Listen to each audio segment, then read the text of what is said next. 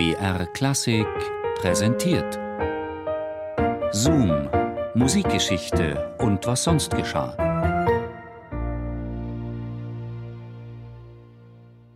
Vom Himmel durch die Welt zur Hölle. Eine musikalische Reise zu Faust. Gustav Mahler, achte Sinfonie. Wenn ihr's nicht fühlt, ihr werdet's nicht erjagen, wenn es nicht aus der Seele dringt und mit urkräftigem Behagen die Herzen aller Hörer zwingt. Sitzt ihr nur immer, leimt zusammen, braut ein Ragout von anderer Schmaus und blast die kümmerlichen Flammen aus eurem Aschenhäuschen raus. Bewunderung von Kindern und Affen, wenn euch danach der Gaumen steht. Doch werdet ihr nie Herz zu Herzen schaffen, wenn es euch nicht von Herzen geht.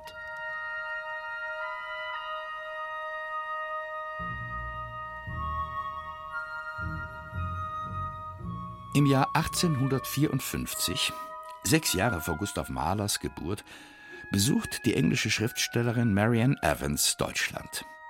Marianne Evans, die unter ihrem Pseudonym George Eliot berühmt geworden ist, ist Kennerin der deutschen Geisteswelt. Ihr Lebensgefährte ist der englische Goethe-Biograf George Henry Lewis. Der Weimar-Besuch ist für die beiden ein Pflichttermin.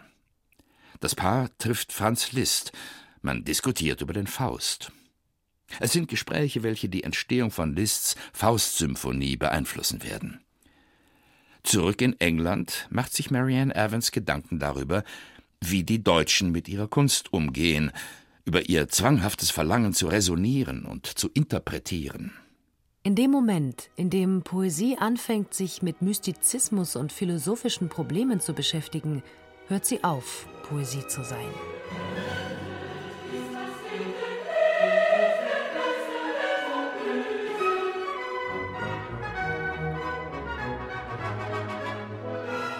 Ein Zeitsprung. Juli 1909.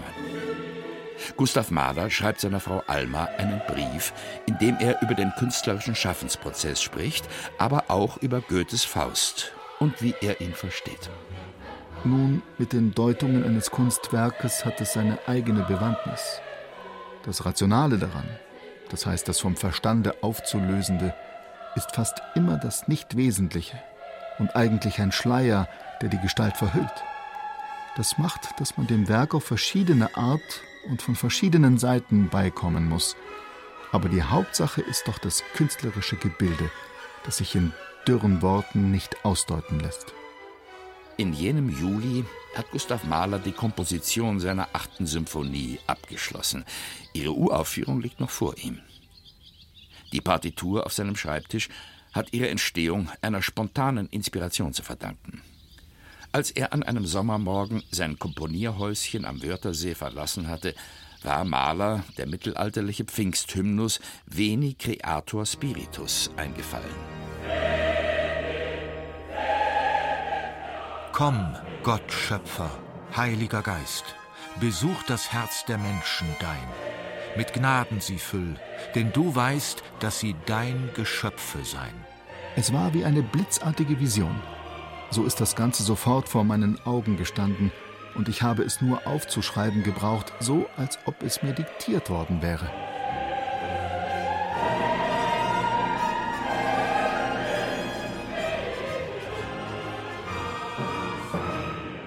Mahler konzipiert zunächst eine viersätzige Sinfonie, deren Finalsatz ebenfalls ein von einem Chor gesungener Hymnus sein soll, die Geburt des Eros.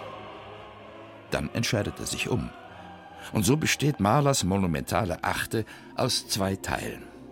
Einem ersten Teil, dem Hymnus Veni Creator Spiritus. Im zweiten Teil vertont Gustav Mahler einen Text, der ihm seit langem am Herzen liegt: Fausts Verklärung, die große mystische Schlussszene des Goethe-Dramas.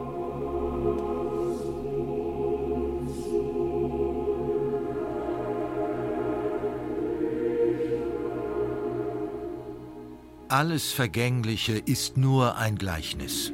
Das Unzulängliche, hier wird's Ereignis. Das Unbeschreibliche, hier ist's getan. Das ewig Weibliche zieht uns hinan. Also diese Zeilen nehme ich als Spitze der ungeheuren Pyramide des gesamten Werkes, welches uns eine Welt in Gestalten, Situationen, Entwicklungen vorgeführt hat. Alle deuten zuerst ganz schattenhaft und von Szene zu Szene immer selbstbewusster auf dieses eine, nicht auszudrückende, kaum geahnte, aber innig empfundene.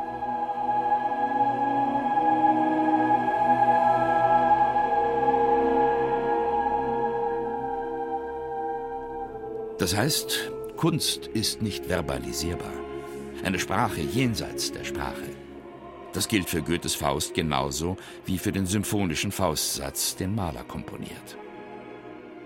Die Uraufführung der Achten findet am 12. September 1910 statt. In der neuen Musikfesthalle in München, einer Messehalle. Denn ein normaler Konzertsaal wäre zu klein. Die Symphonie der Tausend wie sie zu Malers Leidwesen genannt wird, sprengt Dimensionen. Zwei Chöre, ein Kinderchor, acht Gesangssolisten, ein extrem erweitertes Orchester, in dem wir so exotische Instrumente wie eine Mandoline oder ein Harmonium finden. Gustav Mahler dirigiert selbst. Der Schlussapplaus ist frenetisch. Es ist das Größte, was ich bis jetzt gemacht. Und so eigenartig in Inhalt und Form, dass sich darüber gar nicht schreiben lässt. Denken Sie sich, dass das Universum zu tönen und zu klingen beginnt. Es sind nicht mehr menschliche Stimmen, sondern Planeten und Sonnen, welche kreisen.